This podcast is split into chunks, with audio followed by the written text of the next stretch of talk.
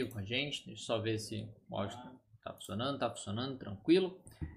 Bom, bom dia. Demorou um pouquinho aqui para começar, porque não, quando eu fui criar né, a, a transmissão ao vivo, lá é, mais cedo, né, mais cedo pela manhã, é, acabei criando duas, né? Porque eu criei aí não tinha funcionado, eu criei de novo. Então, eu acabei criando duas, aí eu tive que ver qual que era que eu tinha enviado para as pessoas, o link e tal. Então, é, para excluir a outra e tal. Então, hora que eu é, fui ver isso, certo? Bom, pessoal, bom dia. Então, quem está aqui é, ao vivo acompanhando, é, quem não sabe, toda quinta-feira às 11 horas da manhã eu tenho live aqui, onde eu respondo as dúvidas do pessoal que me acompanha, tá? Tem duas maneiras de eu responder as dúvidas, são, aliás, três no final das contas, né? Você pode enviar as dúvidas na, na quarta-feira, eu faço uma postagem escrita aqui no, no YouTube, né? Onde você comenta nessa postagem e aí eu respondo. E também no Instagram, através de dois stories, eu faço um stories direcionado a, a, pessoas que são profissionais de psicologia e outro para estudantes, para pessoas em geral. E aí eu respondo na quinta-feira para estudantes profissionais e no sábado eu respondo para o público em geral, tá certo? E também para quem está aqui ao vivo, eu acabo respondendo as dúvidas ao vivo também quando dá tempo para isso. Então, bom dia aí para o pessoal que já está entrando, bom dia para Isabel, muito obrigado pelas suas preciosidades. É, eu acho que é isso, né? Preciosidades. É, que tem contribuído muito para a minha vida. Que bom, espero que realmente te ajude bastante. Fabiola, bom dia, já estou aqui esperando. O Rodrigo Corruz também está sempre aqui. Todo esse pessoal está sempre aqui, né? Boa quinta-feira, tenha um bom dia. E o Gerson novamente, grande dia, grande Gerson. Juliana Pereira, bom dia também, está sempre aqui. Juliana, Luciane, Luciana Lasca, bom dia. Acho que essa cadeira gamer, ainda acho essa cadeira gamer linda. Sim, é, eu tive que comprar branca, né? Porque, apesar de eu gostar bastante é, de, de, branco e preto, assim, eu gosto bastante, mas aqui em casa a, a a mulher não, não deixou ser muito colorida, ser muito espalhafatosa, né? Mas enfim. Vamos começar então responder as dúvidas do pessoal, né? Como sempre, a gente começa pelas dúvidas aí que vem do YouTube?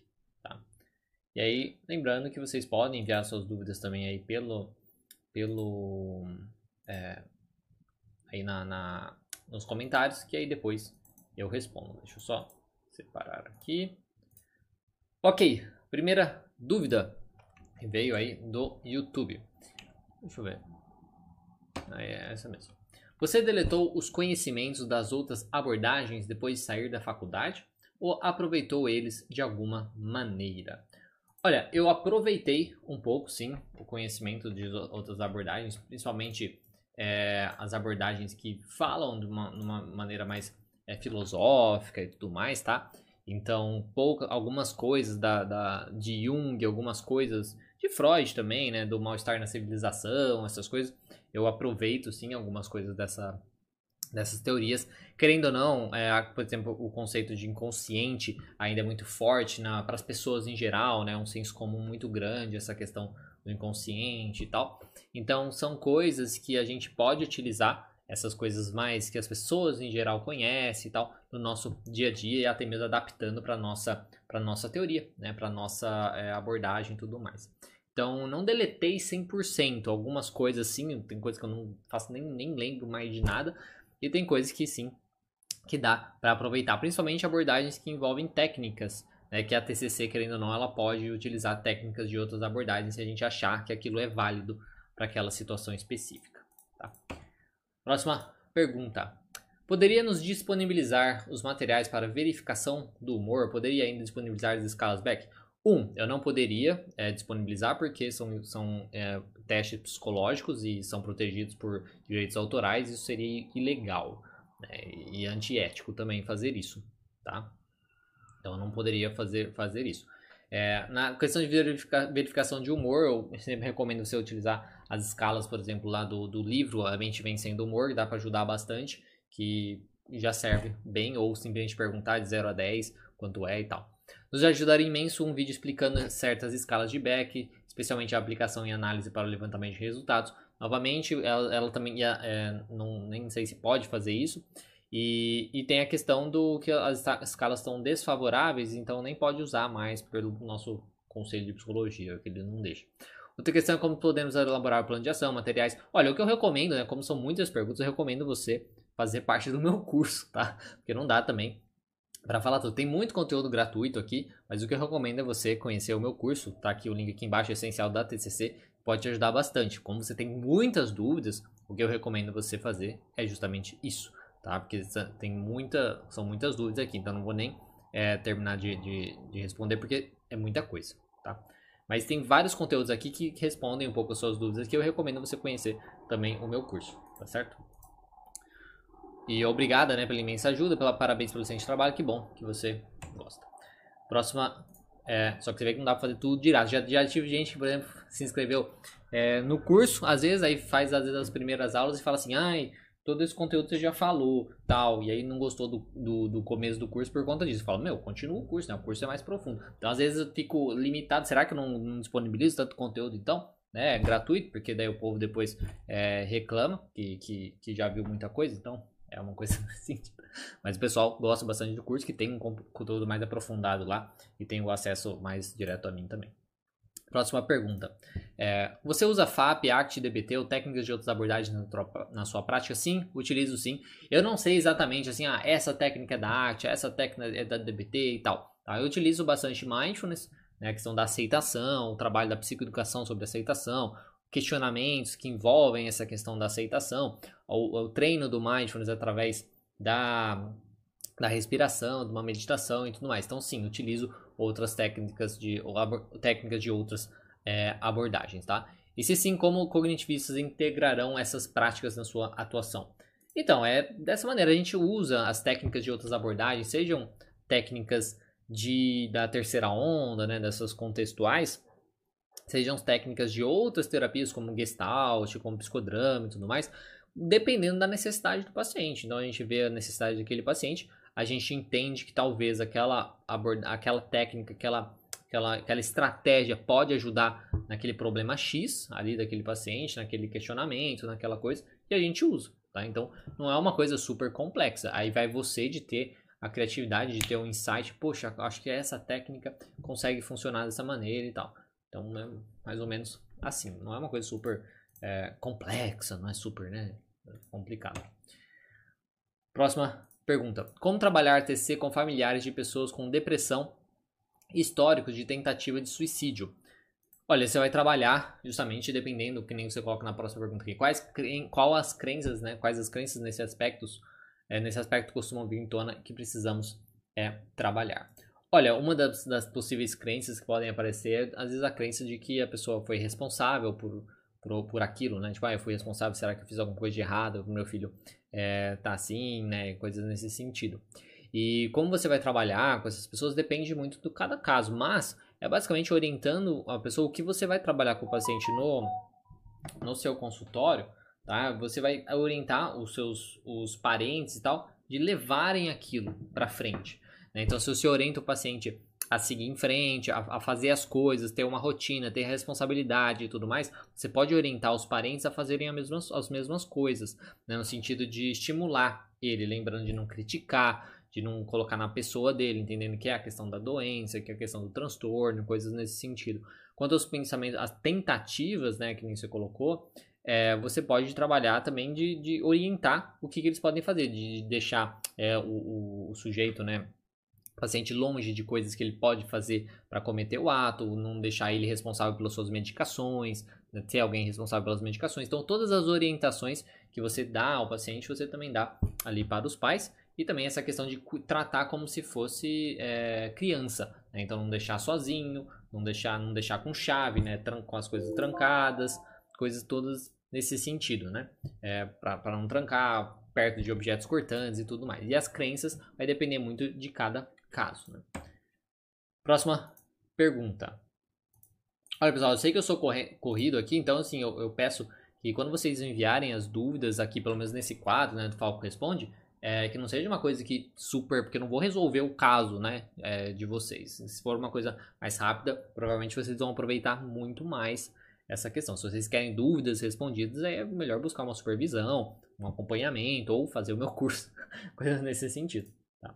Próxima pergunta. Você fez estágios é, fora da, da grade curricular obrigatória durante a faculdade? Como foi? Acha que te ajudou? Foi voluntário?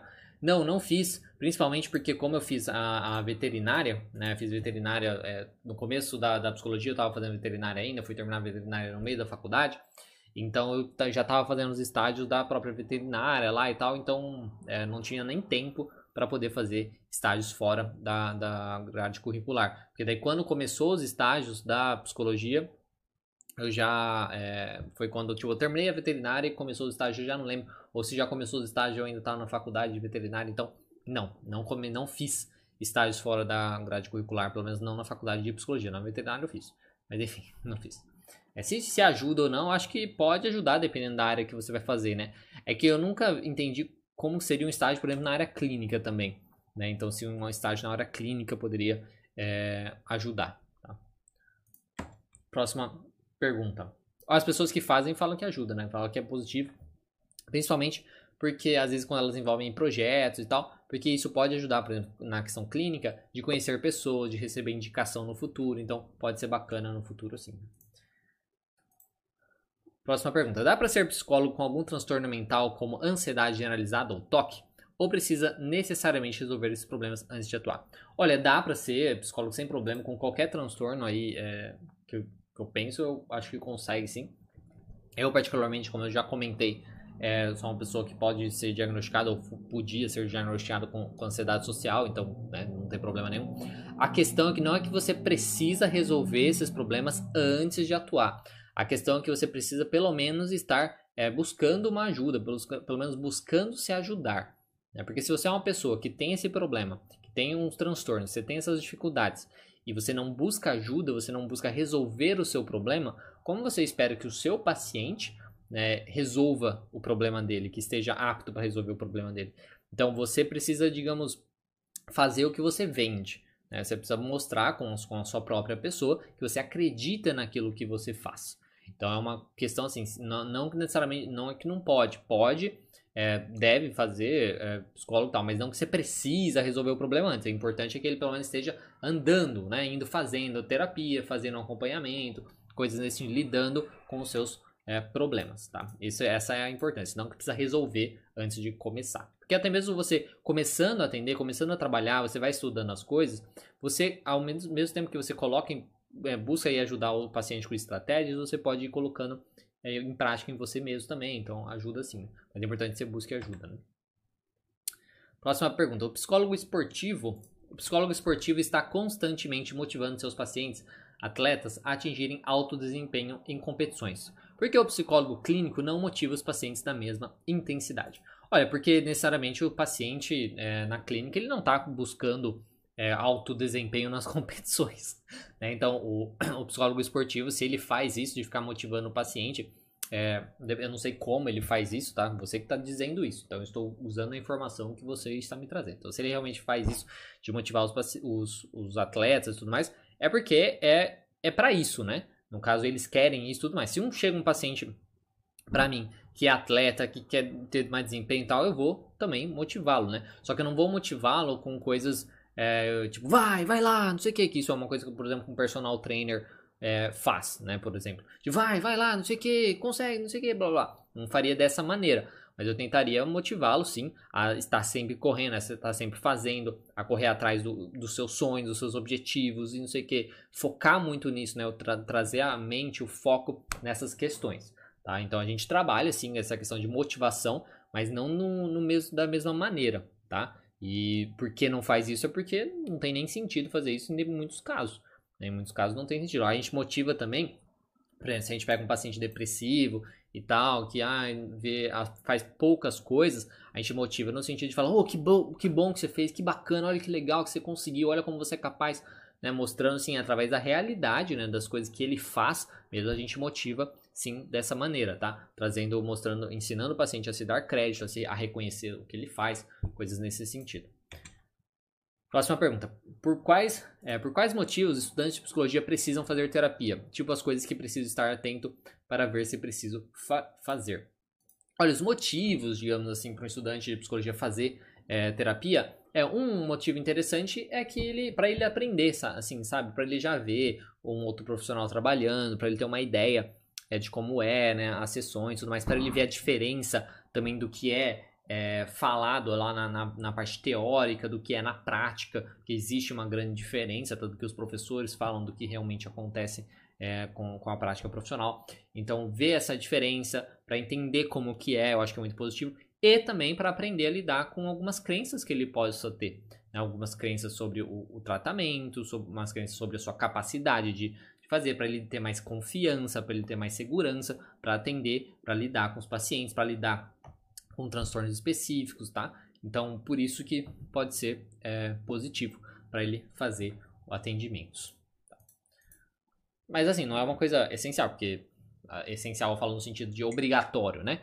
Porque tem casos onde o paciente, a pessoa não tem condições e não tem como ela fazer de uma maneira gratuita e tal, né? Mas, enfim. Mas se puder fazer, é interessante para ter essas coisas, para você lidar com possíveis crenças que possam te atrapalhar no seu trabalho depois e também para você já ver como funciona e coisas nesse sentido. Então pode ser bacana.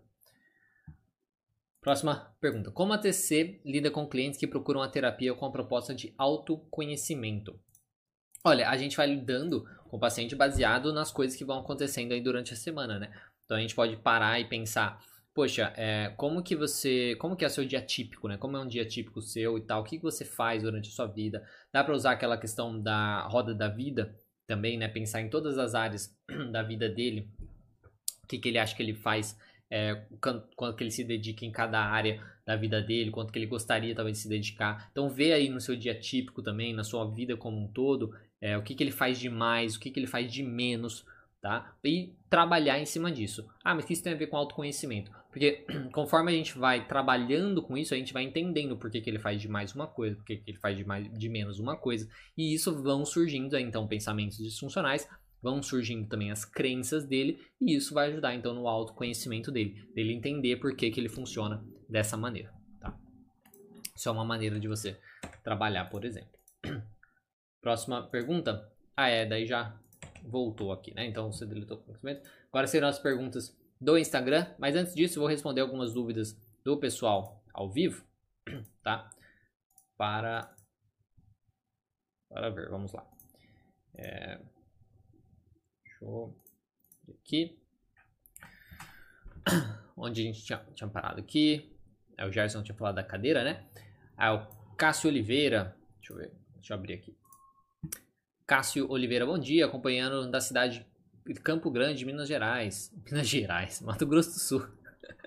Mato Grosso do Sul. Eu, às vezes eu começo a ler uma coisa e, e, e penso em outra. Você é muito importante para nós. Que bom, que bom que é, te ajuda.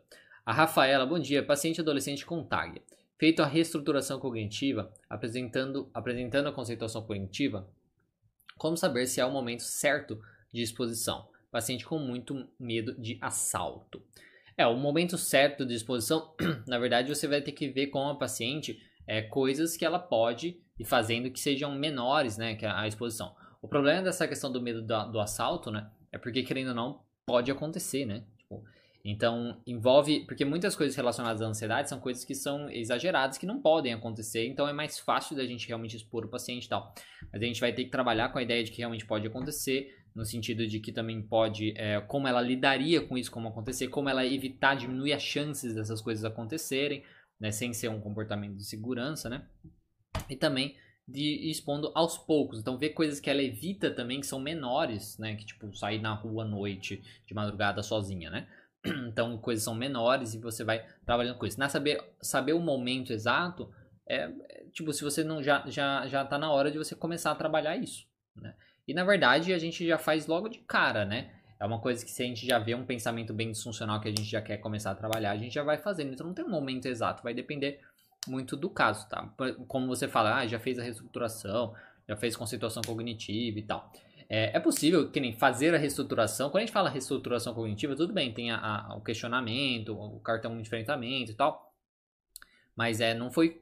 Não chegou ao final da reestruturação cognitiva, tanto é porque ela ainda tem muito medo de assalto, ela talvez ainda tenha alguns problemas nesse sentido, né?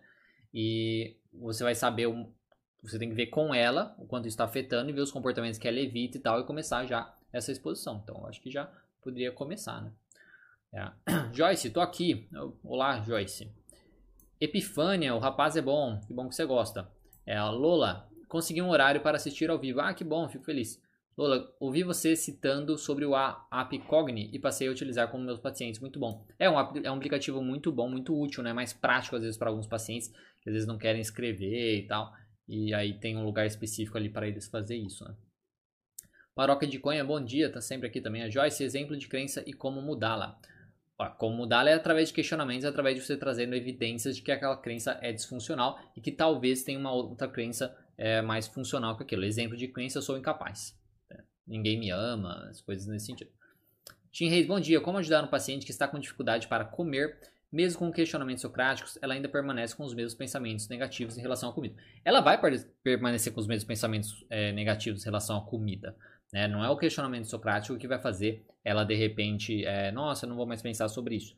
Tá? A gente não tem controle sobre isso. O que você tem controle, o que a gente tem controle, é o como ela interpreta isso. Né? Então ela vai vir esse pensamento negativo com a comida, aí ela tem que começar a questionar, começar a responder, ter uma resposta mais funcional, e isso deve pelo menos diminuir aí um, sei lá, 5% do quanto ela acredita nesse pensamento, para pelo menos ela fazer aquilo. Então é trabalhando nisso entendendo que não é que esse pensamento vai sumir, que ela nunca mais vai pensar isso. A questão é que ela precisa treinar isso de responder, de desafiar, de estar tá ali constantemente. Isso é com todo mundo, tá? Acontece com você, acontece comigo, acontece com todo mundo.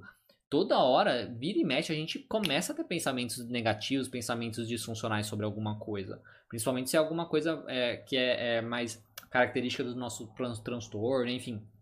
Tá? A questão não é que a gente vai parar de ter esses pensamentos, a questão é que a gente precisa lidar melhor com esses pensamentos. Então, quando eles aparecem, a gente fala: não, calma, não é bem assim, porque tem isso, isso, isso de prova, tal, tal, tal, tal, tal, eu quero isso, isso, isso, isso. Se eu continuar nesse, nesse ritmo, se eu, se eu ter esse comportamento, vai me prejudicar por conta disso. Coisas nesse sentido. E aí, fazer. E aí, conforme ela vai fazendo, ela vai desafiando, ela vai, vai, vai, vai, vai ficando mais fácil. Mas não quer dizer que esse pensamento vai, ah, sumiu e tal, tá? Então é, é, é nessa sentido. E cada vez mais só emagrece, né? Você complementou aqui. Já mostrou os pontos negativos também sobre isso, os prejuízos, consequências que ela pode ter e parece que nada adianta. É, não adianta você mostrar, né? Você, ela, é, ela precisa é, reconhecer isso, tá? Porque tem pontos positivos também. Alguma coisa que eu não sei se você fez isso, ver quais os pontos positivos dela fazer isso. O que ela ganha fazendo isso? Tá? Porque algum benefício aí está tendo, alguma crença mais forte está tendo, para trabalhar em cima disso. Né? É só essa última pergunta do Gerson para voltar nas perguntas de quarta, né? É, o psicólogo deve trabalhar é, com motivação realista. Se for fantasiosa, a gente seria é, coach. Não, exatamente. A gente tem que trabalhar com motivações realistas. Não é tipo, ah, você é capaz, ah, você consegue, ah, você é bonito. Ah, você não sei o quê. Ai, para com isso. Você é inteligente, tal. Tipo, isso é isso é não serve para nada, né? Não vai ajudar necessariamente. A motivação que a gente pode trabalhar é tipo, não, vai lá, né? Tipo, faça, né? Tipo, no sentido de estimular a pessoa a fazer. Faça, tente, prove, teste, né? Coisas nesse sentido a gente pode trabalhar é, nesse ponto. Próxima pergunta. Ah, agora são as perguntas do Instagram. Como identificar as emoções pelas sensações físicas? Algum material? Olha, um material muito bom, tá? Tem até na internet, eu até separei aqui, deixa eu colocar aqui para aparecer. Que é o, o, material, né, o conteúdo do Paul Ekman, né, que é um, um, um psicólogo, tá, pesquisador, um psicólogo pesquisador que trabalha muito com as emoções. Ele, tipo, descobriu, assim, que as emoções são... É, é, todo mundo tem as mesmas emoções, né? Tipo, o mundo inteiro. Uma pessoa aqui no Brasil e um, uma pessoa, sei lá, lá na, na África possuem as mesmas emoções, né? Sobre as mesmas mesmas é, situações. Então, assim, se elas têm as mesmas emoções, elas têm as mesmas expressões faciais. Isso, essa é a descoberta, né? Que a gente reage da mesma maneira frente às mesmas emoções. Isso é muito bacana, tá? Então, o material do Paul Ekman, tá? É esse é o nome dele aqui, ó. Pode ser bacana. Existem vários livros dele que você pode encontrar. Existe o site dele também, que é o Paul Ekman Group, né? Que é, mas na verdade é paulekman.com. Tá? Eu não sei se tem conteúdo em português, até deve ter? Mas enfim, nesse, nesse site aqui ele coloca, por exemplo, as emoções, tá? Que ele considera, então, é, a raiva, o menosprezo, o desgosto, a seria a felicidade aqui, né? O joy, né? É, alegria. o medo, a tristeza e a, a, a surpresa. Né? E aí ele coloca, então, o que seria a raiva, ele coloca, por exemplo, algumas umas intensidades tá? da raiva, então a pessoa se sentir é, incomodada, frustrada e tal, aí é, fúria, né? então ele vai passando por vários. Coloca aqui o que, que normalmente, os gatilhos normalmente que causam a raiva, tá? Os, aí as expressões, então as expressões da raiva, expressões faciais da raiva para você conseguir identificar se uma pessoa está com raiva e tudo mais. As sensações, aí as sensações físicas, por exemplo, é, da raiva, né? Se sentindo quente, é, com, com a coisa de, de é, ver vermelho, né? Ficar suando, tensão muscular, tá? Ficar apertando também o, as mandíbulas e o punho, coisas nesse sentido, postura também, tá? Então, esse site aqui, por exemplo, né, do Paul Ekman, pode ser um, uma, uma maneira bacana de você ver isso, ou os livros dele também sobre as emoções, pode ser uma maneira bacana de você entender sobre isso. Lembrando você pode, é, dá para encontrar acho, alguns livros dele em português e tal, mas também o site, se você utilizar o Google Chrome, tem lá a opção de você é, traduzir o site inteiro, pode ser bacana para você é, trabalhar assim, tá certo? Então é isso sobre essa questão das, da, da, das emoções. Vamos só subir aqui. Próxima pergunta. Você leu todo o livro de Beck para ansiedade? Boa parte se refere a pesquisas e conceitos complicados. Não, eu não li o livro inteiro, porque assim, quando a gente, depois que a gente, é, isso é uma, uma dica até, né? Não sei, pelo menos eu considero uma dica. Que quando você, depois que você se forma, depois que você já tem o conceito, que você já sabe, né, é, as coisas de uma maneira geral, quando você às vezes adquire um livro, um livro e tudo mais, você vai meio focando no que você precisa. É igual procurar um artigo científico, né? Você não vai ler todos os artigos científicos variados, você vai ler buscando um artigo científico, focando naquilo, naquele transtorno específico, naquela coisa específica e tudo mais. Você não vai ler todo o processo, você não vai ler como foi e tal. Você vai ler às vezes direto ali no o que os métodos que eles utilizaram, se foi eficaz e tudo mais. Então, o livro é a mesma coisa. Então, quando você vai pegar um livro, um estou trabalhando com paciente com transtorno de ansiedade.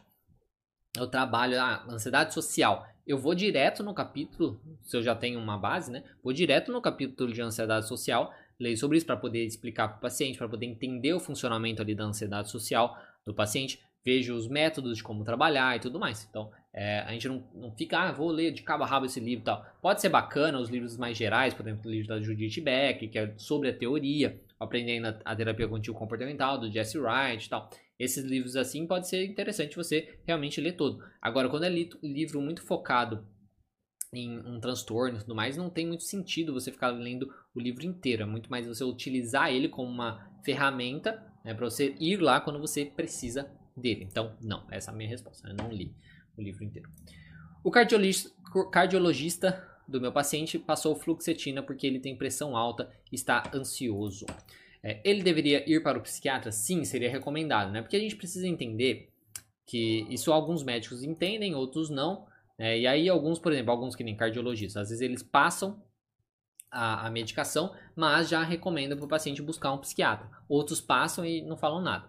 É, nesse caso, por exemplo, precisa, porque assim, né, o, o, cardiologista é um médico, tudo, tudo bem, mas ele é cardiologista. Então ele sabe das, das novidades, ele sabe de tudo, assim, do, do, dos melhores medicamentos para o tipo de pessoa, blá blá blá, de cardiologista. Né? É, é, medicamentos para o coração, coisas nesse sentido. Agora, o psiquiatra é o profissional adequado que vai saber as novidades, que vai saber tudo, o melhor tratamento, a melhor maneira, tudo mais para o tratamento para uma pessoa com ansiedade, é, por exemplo, tá? Então, assim, o que você é, o que, o que precisa, o ideal seria sim recomendar que ele fosse num psiquiatra para ver o que o psiquiatra fala, tá? Porque assim, ele não passou, não sei se passou a fluoxetina para a pressão alta, não sei se tem essa função necessariamente, né? Se tiver, ok, aí não. Né? Mas se for por conta de uma ansiedade, coisas nesse sentido, é recomendado sim ir buscar no psiquiatra porque muitas vezes ele não vai se adaptar com a fluoxetina também, e aí ele vai ficar, ah, o que, que eu tomo então tal. Então o psiquiatra é a melhor pessoa para lidar melhor com isso. Então é recomendado que ele vá no psiquiatra sim. Próxima pergunta. É, poderia explicar melhor, através de exemplos, o preenchimento do plano de tratamento? Olha, é uma coisa muito com, com, com, comprida, né, para ficar falando sobre o preenchimento, sobre você montar o plano de tratamento. Eu vou colocar, na verdade, aqui como uma, uma com material para a gente discutir lá no curso, porque quem fez a pergunta é aluno, né? É aluno do curso. Então eu vou montar para a gente fazer uma live lá no curso sobre isso, tá certo? Sobre o plano, o preenchimento do plano de tratamento. Mas para falar de uma maneira assim bem é, resumida, né? A gente tem, pensa assim, utilizando o conceito, a conceituação cognitiva do paciente, a gente pega todos aqueles é, os pensamentos disfuncionais do paciente, os comportamentos que ele tem, as crenças dele e tudo mais. Então a gente pega tudo aquilo, mistura também com as metas que o paciente tem, né, de tratamento, o que, que ele quer atingir, o que, que ele quer fazer.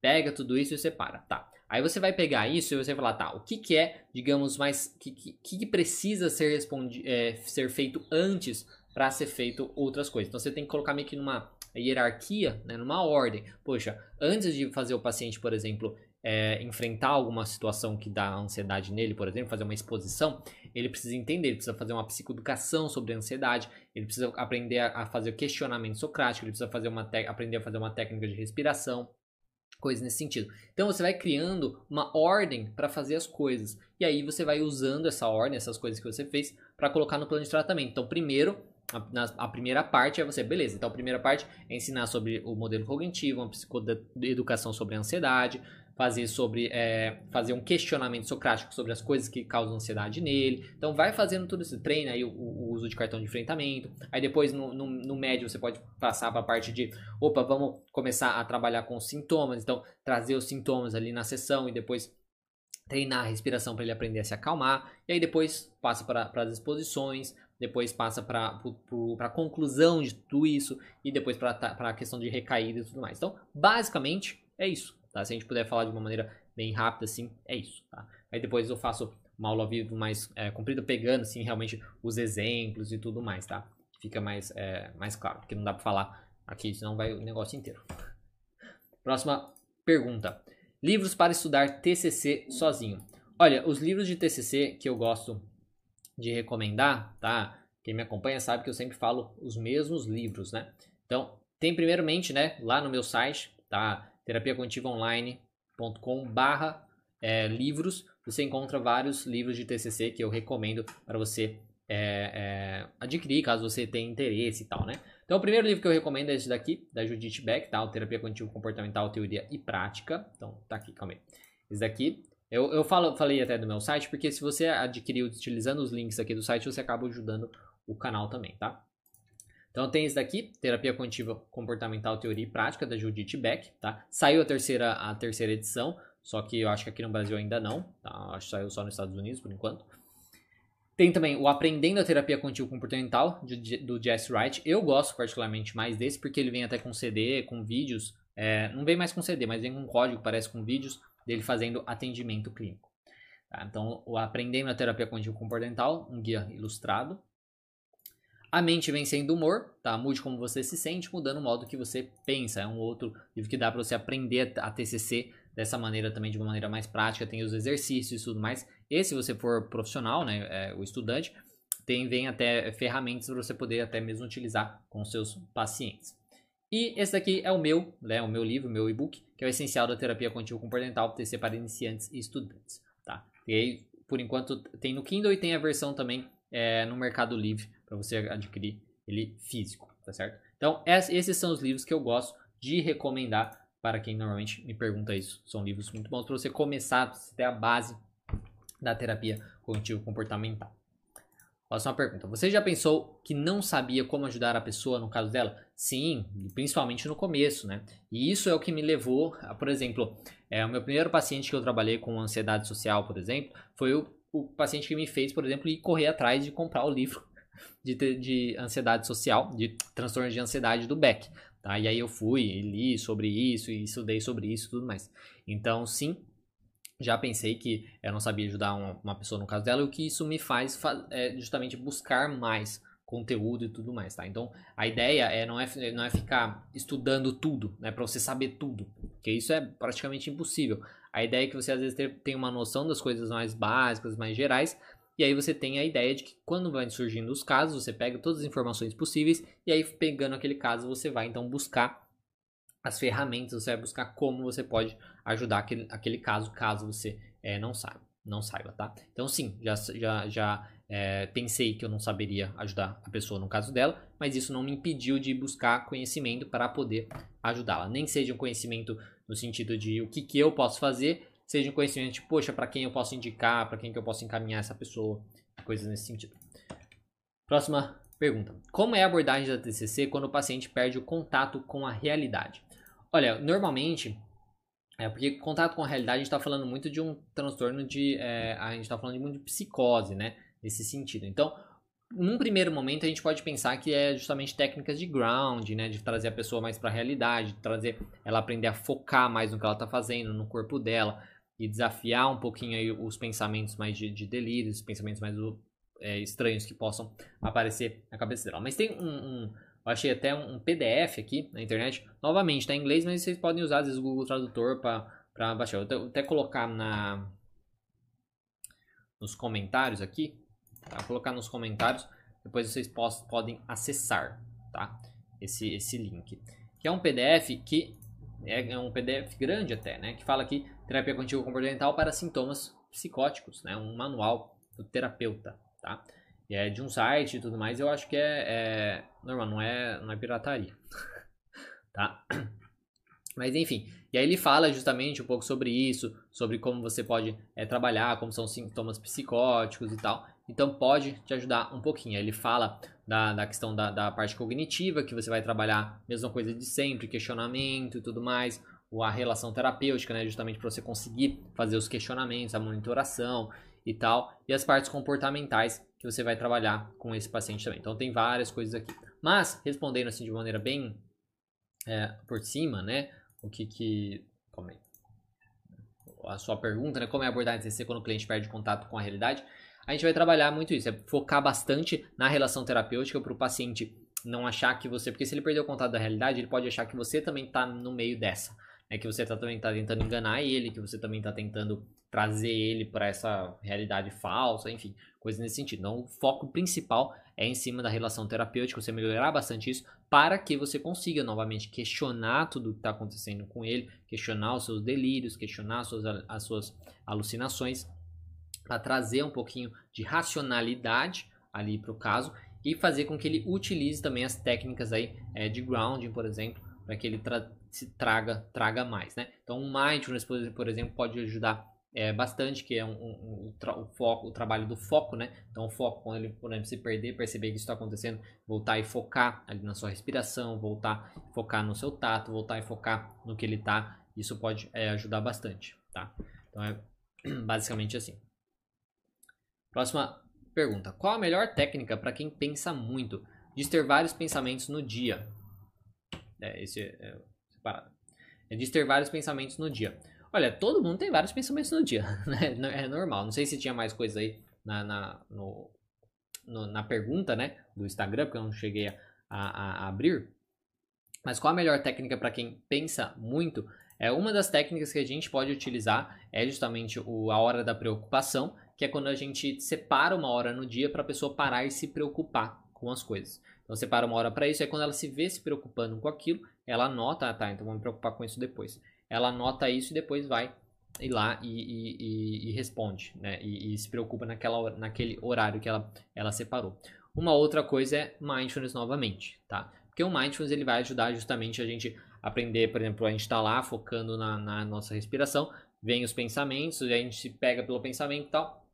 O treino é justamente a gente aprender a desfocar desse pensamento e focar na onde a gente quer, no caso inicial aqui na respiração, no que a gente está fazendo e tal.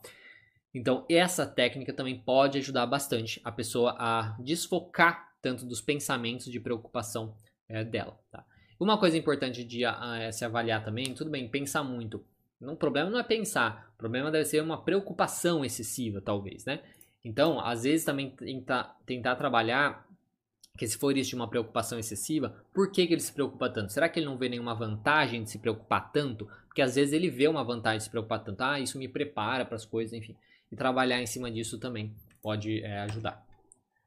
Próxima pergunta. É importante ou necessário possuir ou necessário possuir duas redes sociais, uma pessoal, outra profissional? Olha, isso é variado, tá? Eu particularmente tenho uma pessoal e uma é, é, profissional. Algumas pessoas gostam de utilizar a mesma, Pessoas do marketing, muitos recomendam que você utilize a mesma, tá? É, mas eu particularmente não gosto de utilizar a mesma, eu acho que são coisas é, bem diferentes, tá? Eu acho que a, pessoal é para realmente pessoas é, próximas, pessoas que eu conheço, onde eu vou compartilhar coisas que não, não tem sentido na, na questão profissional, tá? E na profissional também, às vezes ficar compartilhando, poxa, se eu ficasse compartilhando coisas que eu compartilho na profissional, na pessoal, fica até aquele cara chato, né? Tipo, pro, pros amigos, assim. Né? Então, eu acho que é, eu, eu, particularmente, gosto de ter separado. Então, vai uma coisa muito pessoal disso. Vai ter pessoas que vão te é, recomendar, não, você tem que fazer a mesma e tal, e tal. Pode dar um pouco mais de trabalho, ter duas, talvez, se você utilizar muito aqui. Eu não utilizo muito o Instagram, é, pessoalmente, assim. Então, é uma coisa que, para mim, é melhor ter duas separadas. Então, não acho que é importante, nem acho que é necessário. É uma coisa individual. Próxima pergunta. Como ajudar cliente que vive em um relacionamento abusivo? Mesmo ela vendo os malefícios, os malefícios ela continua com a pessoa e na sessão relata que não aguenta mais e todas as outras coisas é, negativas. Olha, né, é uma coisa assim, né, que tem como ajudar a paciente que vive um relacionamento abusivo. Mesmo ela vendo os malefícios, ela continua com a pessoa e se relata que não aguenta mais. Mas qual que é a meta dela, né? Qual que é o objetivo dela? É sair dessa relação? Porque ela vê os malefícios, mas ela continua e relata que não aguenta mais. Tá, então o ideal é você ver, tipo, ok, você não aguenta mais, você vê todas essas coisas negativas, o que te mantém junto então? Por que você tá junto? Alguma coisa mantém ela junto, ninguém é, então, alguma coisa, uma esperança de que as coisas vão melhorar, é uma, uma coisa, às vezes ele age diferente, é, e aí ela gosta, ou ela acha que ela não é capaz de ficar sozinha, ela acha que ela não vai conseguir encontrar outra pessoa, o que, o que mantém ela nesse relacionamento? Então o trabalho pode ser justamente em cima disso, tá? Para você ajudá-la a perceber que talvez ela está exagerando, por exemplo, não vou conseguir ficar sozinha. Talvez ela está exagerando, que às vezes ela já teve outros relacionamentos, terminou e ficou ok, blá blá blá e tal. Ou se talvez ela realmente seja incapaz, no sentido dela ter uma dependência muito grande, de ir trabalhando com ela dela criar mais uma independência. Né? Então ela desenvolver, às vezes começar a trabalhar, começar a fazer, não sei se ela trabalha ou não, né? Mas supondo assim. Então começar a fazer coisas que ela crie uma maior independência, que ela se sinta mais capaz, que ela se sinta mais distante, que ela não dependa do outro. Isso pode ajudar a desenvolver isso para ajudar depois a tomar o passo de se separar. Mas inicio, antes de tudo tem que ver se ela realmente quer se separar. Porque a pessoa pode ver, pode reclamar, é aquelas coisas das pessoas reclamar mas não quer resolver o problema, né? É o típico, se a gente puder falar de estereótipos, né? A coisa da, da, da mulher chega em casa e, e, reclama, aí o marido quer tentar resolver, resolver para ela, né? Quer tentar resolver o caso, aí ela fica brava porque ele não tá escutando, porque ela não quer que ele resolva, ela quer só reclamar. E ele fica bravo porque ela não coloca em prática o que ele falou para ela fazer. Então, mas é, enfim, coisas assim. Às vezes ela simplesmente é, só quer ficar falando também. Então tem que ver justamente com ela é, o que, que ela realmente quer, qual é o real objetivo dela. E aí entender o porquê que ela se mantém parada, né, digamos assim. Próxima pergunta. Olá, Diego. Como trabalhar com um paciente que procura psicoterapia para conseguir falar com a, com a esposa sobre suas fantasias sexuais e o desejo do sexo a três? Bom, primeiro, né, isso é, é não é fácil, né, essa, essa questão, no sentido que tem que avaliar muito como essa esposa é, né. O, o que eu diria, né, para ele é se ele realmente quer e se é uma fantasia, assim. Porque assim, fantasias não é só porque você tem uma fantasia que você tem que é, agir com essa fantasia. Tá? Porque às vezes a fantasia ela é melhor sendo uma fantasia e continuando uma fantasia. Porque muitas vezes isso pode, na verdade, estragar tudo. Então o primeiro trabalho, eu acho que seria em, em torno disso, talvez. Né? Na ideia de que, poxa, você está entendendo as possíveis consequências disso, será que não pode ser interessante buscar artigos de casais que fizeram isso, isso às vezes atrapalhou a relação, às vezes é, acontece alguma coisa que só prejudica pro lado dele depois, enfim, fazendo esse tipo de investigação acho que pode ser importante, e não, é só, não é só porque é uma fantasia que eu tenho que eu tenho que realizar essa fantasia, né? Depois, se realmente não, beleza, é isso mesmo que eu quero e tal, olha, vai depender da relação que ele tem com a mulher. Tem homens que chega e fala na, na, cara dura mesmo, né? E aí tem que entender por que, que ele não faz isso, qual que é o medo dele. Que ele, por que, que ele tem medo de, de, de falar, simplesmente chegar para a mulher e falar o interesse dele. Uma coisa que pode começar é começar devagar. Então, às vezes, sei lá, tá vendo um filme que tem essa cena, fala assim, nossa, é, que vontade de fazer isso, sabe? Meio como se fosse uma brincadeira, ver a reação dela. Claro que isso não vai dar uma. Uma. Uma sei lá, um fato, né, de que ela quer ou não quer, porque muitas vezes ela tá escondendo também, às vezes ela até quer, até ela teria essa curiosidade, mas ela, ela não, não falaria, assim, né, abertamente sobre isso, né, antes de uma conversa mais delicada e tal.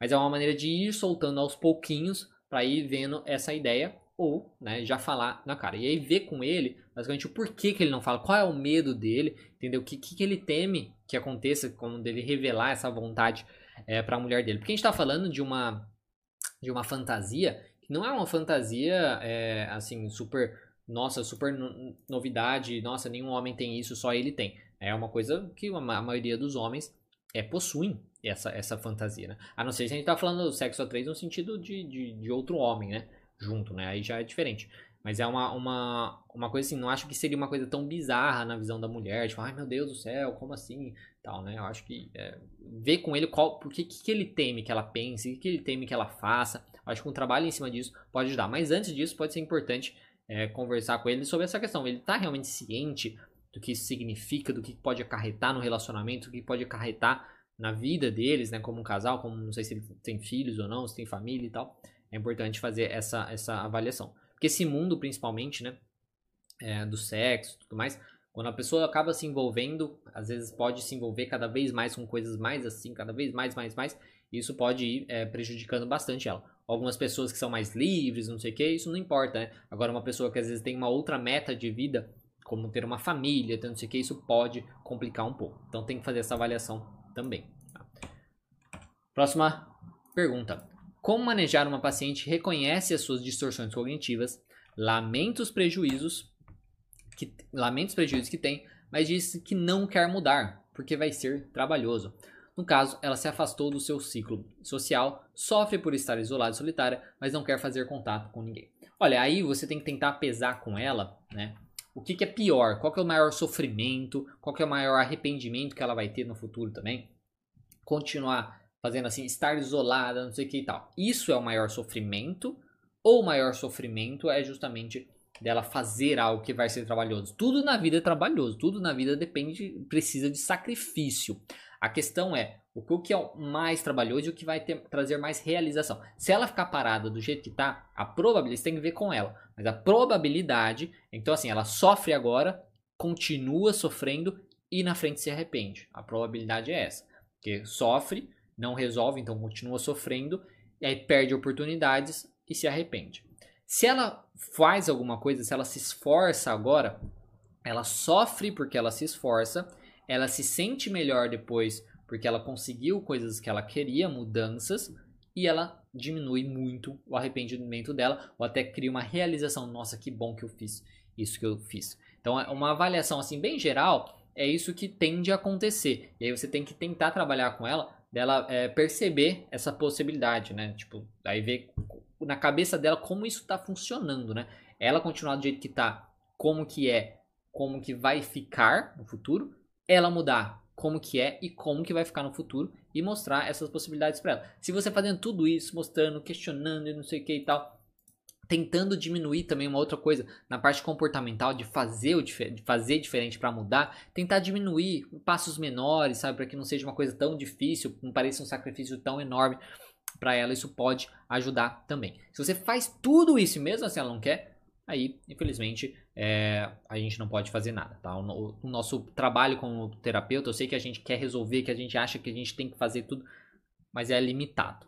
A gente é limitado, tá? A gente pode sabe, tentar e trazer e trazer e trazer, mas às vezes não dá certo. Então, é, mas tenta trazer essa questão para o paciente, pode ajudar um pouquinho. E também essa coisa de do, da parte comportamental diminuir em coisas menores que talvez sejam mais fáceis dela fazer, que não seja um sacrifício tão grande assim, que vá criando um, um, uma, uma, uma confiança e tal, e vai passando para outras coisas.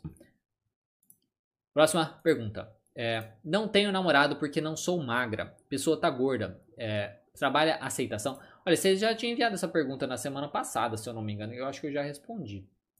Tá. Você. Olha, o que eu tinha respondido na outra vez, se eu não me engano, era a questão assim: se a pessoa não tem um transtorno alimentar, por exemplo, não tem um transtorno alimentar, eu falo, é tipo bulimia, né? É, anorexia, coisas nesse sentido um dos trabalhos que você pode fazer com ela é de, opa, beleza, você, tá, você está infeliz pelo jeito por estar acima do peso. vamos fazer alguma coisa com isso.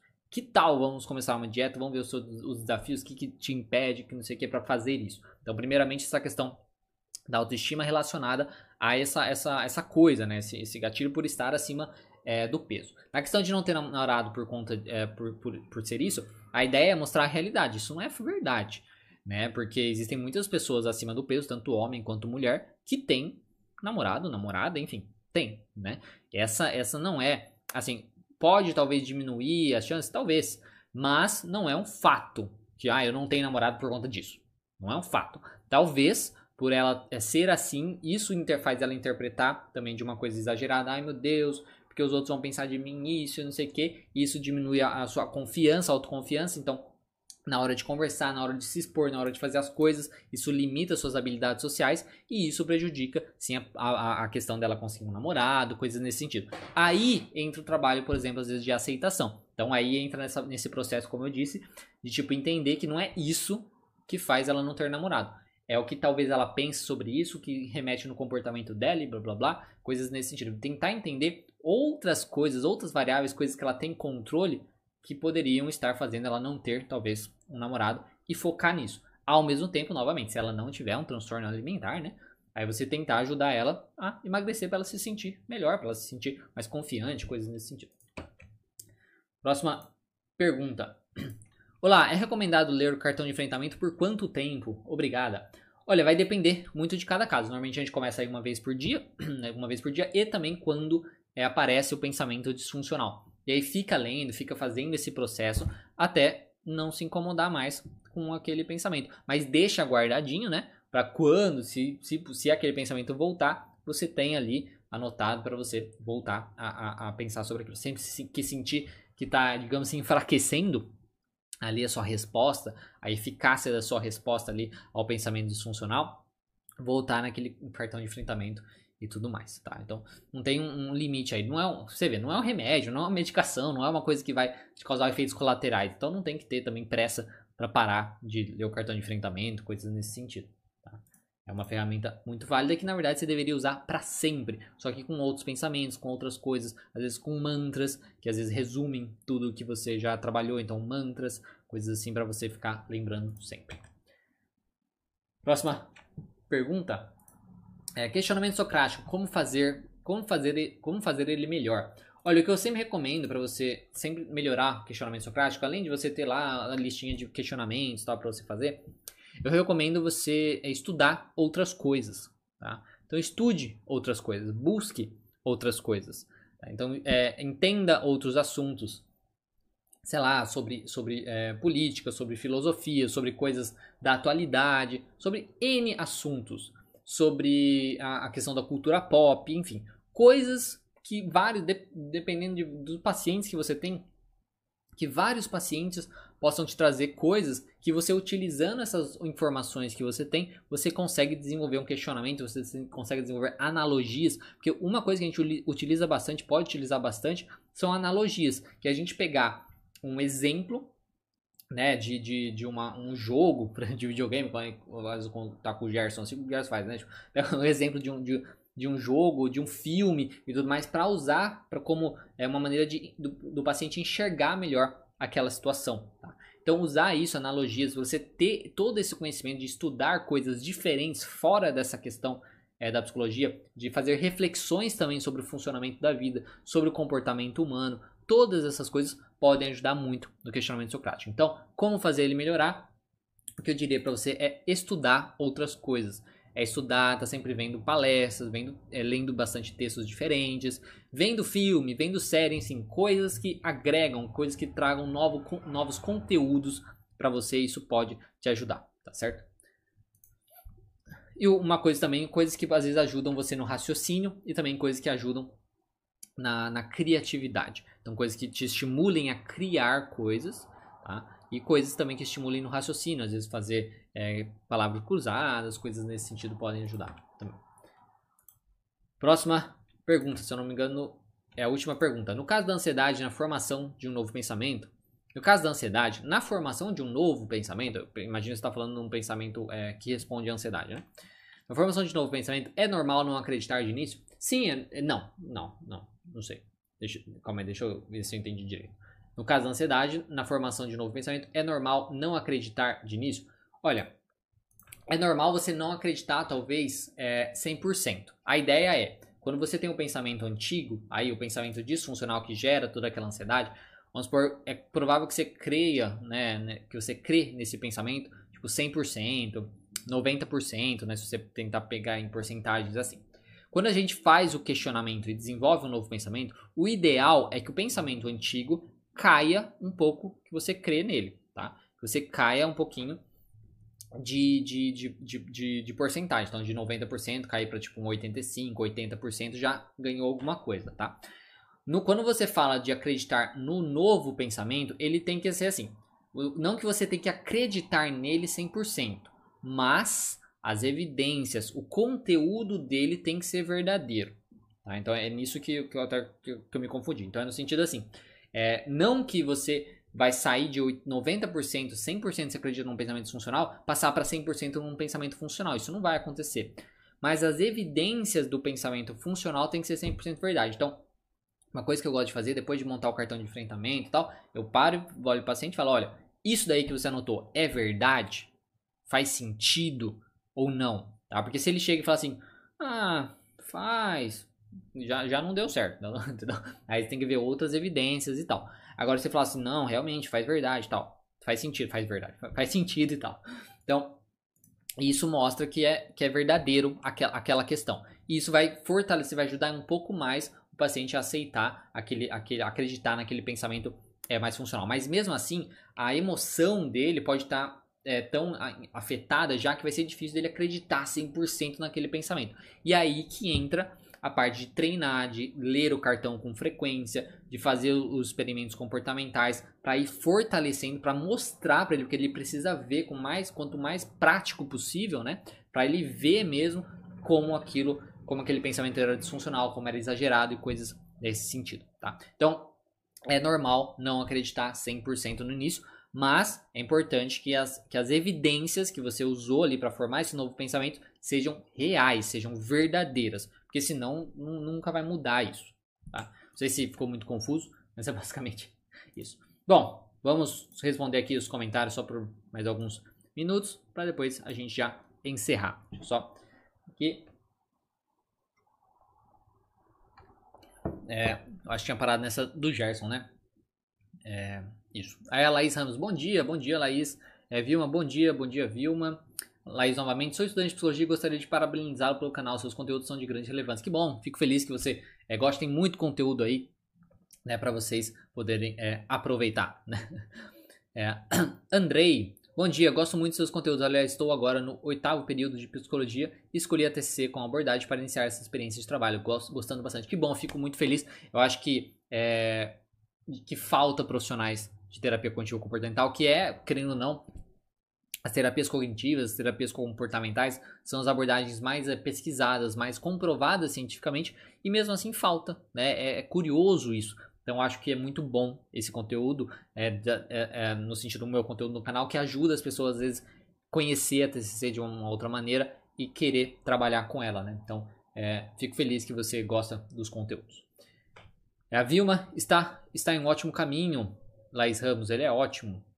Porque, ah tá, sim, é, que bom, que bom que você gosta também, viu? Fico feliz que as pessoas gostem, né? O Rodrigo, é como saber quando é melhor para o paciente trabalhar aceitando os conflitos em vez de tentar modificá-los. Olha, a melhor maneira de você ver isso são coisas que às vezes não tem o que você é, trabalhar, né? A gente tem que aceitar coisas que nós não temos controle, coisas que nós temos o, o que fazer, né? Então, assim, se você pode fazer alguma coisa quanto a isso, aí é melhor você tentar modificar. É melhor você tentar desenvolver pensamentos mais funcionais, do tipo não consigo fazer, do tipo não, eu posso tentar e talvez conseguir.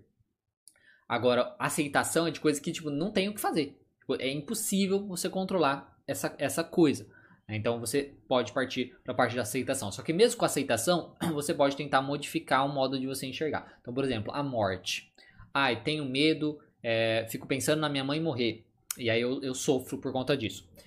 É, eu posso aceitar que a morte é inevitável, que isso vai acontecer, correto? Vai acontecer, não tem o que mudar. fazer isso. Então eu aceito essa realidade, mas eu modifico o meu modo também de enxergar essa situação. No sentido, não adianta eu ficar pensando sobre isso, porque isso é uma coisa que vai acontecer, então é melhor eu parar e focar em outra coisa. Ou é melhor então eu aproveitar os momentos com ela, coisas nesse sentido, tá?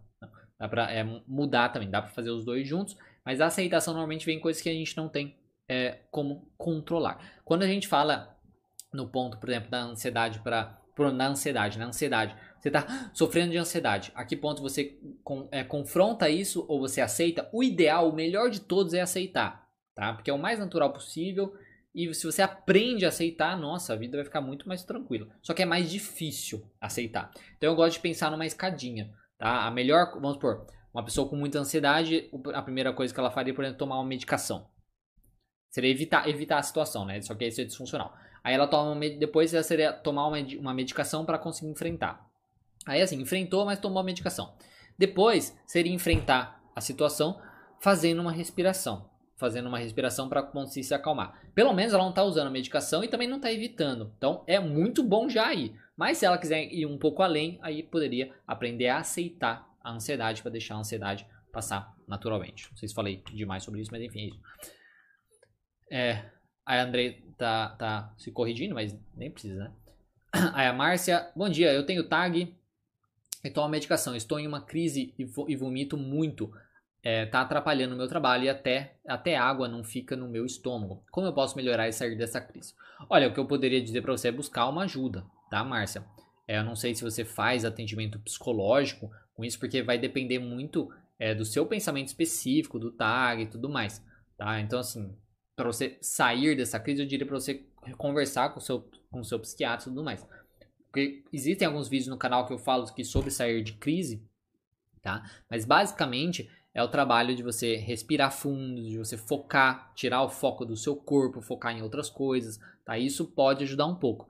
Mas para ser uma coisa mais individualizada, é importante que você busque o seu médico ou seu é, psicólogo, tá? Para você, para se ajudar com isso.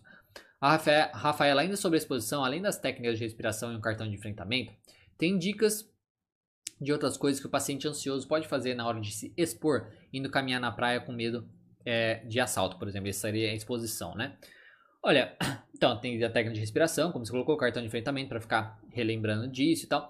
Outras técnicas, como eu, até eu falei, é de focar fora em vez de focar no corpo, tipo, de tentar de treinar o foco em, como a gente fala, é, porque a pessoa que tem ansiedade, ela, ela, ela, ela é hipervigilante a coisas que causam medo nela. Então, uma pessoa que tem fobia de aranha, ela entra numa sala, ela fica olhando nos cantos para ver se tem alguma coisa. Então, se ela tem esse medo, por exemplo, do assalto, é possível que ela foque, às vezes, em algumas coisas. Então, vê uma pessoa estranha, ela já olha e fica e tal. Então, o treino também dela aprender a perceber que ela está fazendo isso e voltar e focar na, no caminhar dela, focar em, em, em, sinais mais positivos. Não, olha, tá de dia. Não, olha, tem bastante pessoas na praia. Focar em coisas mais positivas, isso pode é, ajudar um pouco também. Tá? É, um, é um outro é, treino para tipo, tentar tirar essa coisa, essa hipervigilância de sinais negativos. Tá? Que isso pode é, gerar uma ansiedade nela também. Tá? Isso pode ser bacana. É, a Rafaela, obrigado pelos esclarecimentos, sempre, sempre muito pontuais. Ah, e outra coisa também, Rafaela, tem que ver se ela tem algum comportamento de segurança, como por exemplo, andar com a mão segurando, segurando na bolsa, sei lá, alguma coisa nesse sentido, tá? Para tentar fazer com que ela faça a exposição sem usar esses comportamentos de segurança. É, pode ser importante isso. Claro que num primeiro momento, se ela nunca fez nada, fazer com comportamento de segurança, pelo menos para ela fazer, ok, aí depois vai tirando com o tempo. O Diego, é, Márcia, procure um psicólogo. Aí o Diego falou já o, o, o certo, né? A Vilma, a, até, até porque são tantos livros que se for ler todos os que são interessantes, não vamos nem atender. Exatamente. Exatamente. Tem que ser muito mais é, focado, né? Tipo, ah, eu, eu, quero tal assunto, então eu vou pegar o capítulo lá que tem naquele livro e, e ponto, né? A Luciana, bom dia. Márcia, Diego, ontem eu tive uma consulta com um psiquiatra e percebi que fico muito nervosa em questão de CVs. Quando eu vi CV, eu pensei em currículo vitais, questão de CVs. É, eu tô, não estou conseguindo pensar aqui rápido o que seria o CV. Eu vomitei logo, logo após é, logo após o término da consulta tão de tão nervosa. Novamente, busque justamente um, uma, um acompanhamento psicológico, tá? de psicoterapia, para você trabalhar com isso. A Júlia, além das técnicas do, da, do TC, você utiliza técnicas de outras abordagens com uma demanda que o cliente traga? É, como eu já comentei, né? Eu utilizo baseado no que é, aí eu vou trabalhar ali. Então, outras técnicas que eu utilizo, por exemplo, é o mindfulness, tá? que eu gosto de utilizar bastante. Mas é, não, nunca me peguei pegando outras técnicas assim que são muito diferentes disso, tá? Mas caso sentisse a necessidade e eu conhecesse, ah, eu sei que tem aquela abordagem, que tem tal técnica, eu acho que tal técnica pode utilizar, pode ajudar, eu usaria é, sem problema, tá? A Júlia, Diego tá respondendo perguntas do chat ou apenas do Insta? Eu respondo de tudo, né? Mas só por mais um minuto. O Cidrão, tomo vários medicamentos, mas mesmo assim tem dia que me dá crise de choro, fico estressado no limite, não posso passar na frente do local que gerou esse problema. O que me aconselha? Novamente, assim como é, o da Márcia, buscar uma psicoterapia. A gente precisa, você precisa entender é, o que, que é que passa aí, que te causa justamente essas, esse estresse, essas crises é, de choro, tá? Para você aprender a trabalhar com isso. A medicação ela ajuda até certo ponto aí para você conseguir às vezes entrar com os questionamentos e tal, mas ela não vai resolver o seu problema é, para sempre. Algumas pessoas até resolvem, tá? Pessoas que são alguns casos específicos, toma ali, resolveu, pá, acabou. Mas no, no, seu caso, pelo jeito, não. Então, o que eu aconselho é você buscar uma psicoterapia. É, Júlia, falando que agora é do Insta. É, é uma, é uma mistura, né? A Vilma falando, né? Aí a Júlia também, ah, Vilma, muito obrigada. É o Cidrão assistindo sempre sua orientação das palavras, muito bom, que bom que, que gosta. Cidrão, já fiz acompanhamento psicológico, ela tá falando, a Vilma, né? Por nada, faço sim. O Márcio, Vilma, você por aqui. É, o Márcio conhece a Vilma. E a Vilma conhece o Márcio. Sempre que eu posso estar, estou aqui. Última pergunta aqui então do, do André aqui, ó. Como definir a TC para um novato? Tem algum exemplo que pode facilitar o entendimento? Olha, a melhor maneira de você entender a TC é que a gente enxerga o ser humano aonde a nossa interpretação, que não são os eventos, não são os fatos, né, as, coisas que acontecem que geram a nossa, a, as nossas reações, nossa emoção, comportamento e resposta fisiológica. São as nossas interpretações das coisas. Então, a TCC é definida como uma terapia, uma psicoterapia que é baseada no modelo cognitivo, que é justamente isso. Então, existe um evento, uma situação que gera um pensamento automático e esse pensamento automático gera então as nossas reações, tá certo? Então eu, eu diria, não sei se você já viu, tem um vídeo meu, tem alguns vídeos meus sobre o modelo cognitivo que pode ajudar você a entender sobre isso e ajudar isso a explicar para a pessoa que seja leiga. Eu acho, eu pelo menos considero, talvez é porque é uma visão minha, que é super simples como eu explico lá e é o que eu utilizo para explicar para os pacientes, então assim, e eles entendem, então não tem tanto é, problema assim. Bom pessoal, é isso. Infelizmente não vou poder responder as dúvidas de todo mundo, mas muito obrigado por quem é, está aqui. Desculpa também não responder algumas dúvidas que às vezes são muito compridas, muito é, mais complexas e tudo mais, que não dá para responder, porque é, são muitas perguntas. São muitas perguntas, tá? Foram mais de 30 perguntas é, hoje. Então, para poder responder no tempo e tudo mais, e também ter uma conversa com o chat, não dá para falar sobre um tema é, muito longo, assim, né? Dá para eu montar um vídeo para o canal depois, mas daí também, né, é, é, vai, isso seria bem mais pra frente. Mas é isso. Então, desculpa qualquer coisa, tá? É, lembrando que algumas eu vou responder lá no, no pessoal do, do curso mesmo, nas lives e tudo mais. Nas aulas ao, vi, ao vivo, né? E tem sempre aqui conteúdo para vocês é, poderem conhecer mais da terapia cognitivo comportamental. Tem muito conteúdo, tem mais de 800 vídeos que vocês podem acompanhar. Então, se você é novo no canal, se inscreve, dê um gostei, compartilhe com quem acha que pode usufruir desse conteúdo. E a gente tem live aqui três vezes na semana na, na terça-feira, na quinta e no sábado, todas as 11 horas da manhã. Na terça-feira, normalmente eu pego algum assunto é, que eu quero fazer uma reflexão sobre, conversar com o pessoal, ou algum tema, algum transtorno que eu quero também falar sobre esse transtorno e trazendo é, artigos científicos, sites e tudo mais que falam sobre esse transtorno, de como que a gente, a terapia contínua comportamental pode opa, ajudar nesse transtorno, tá? Então tem de vários transtornos, tem de depressão, tem de ansiedade social, tem de é, vício em jogo, tem de é, toque, tem de autismo, de distimia, enfim, tem de vários transtornos já que a gente pode, que a gente foi discutindo, tá? Essa semana a gente falou do skin picking, que é o, o transtorno de escoriação, tá? Então vocês podem conferir aí nesse é, na terça-feira aqui no canal. Todas as lives já ficam gravadas, ficam gravadas, então se você puder quiser é, é, rever e tudo mais. E se você se interessa pelo meu conteúdo e quiser aprender um pouco mais, é sempre bom falar que eu tenho meu curso introdutório de terapia cognitivo comportamental e na descrição você encontra o link aí que é essencial da tcc.com.br, tá certo? Então, muito obrigado, pessoal. Agradeço por vocês por todo por todo esse conteúdo, né, por toda essa presença aqui, me ajudar a chegar aí a 100 mil inscritos e vamos que vamos, tá certo? Então, muito obrigado, desculpa não poder responder todo mundo e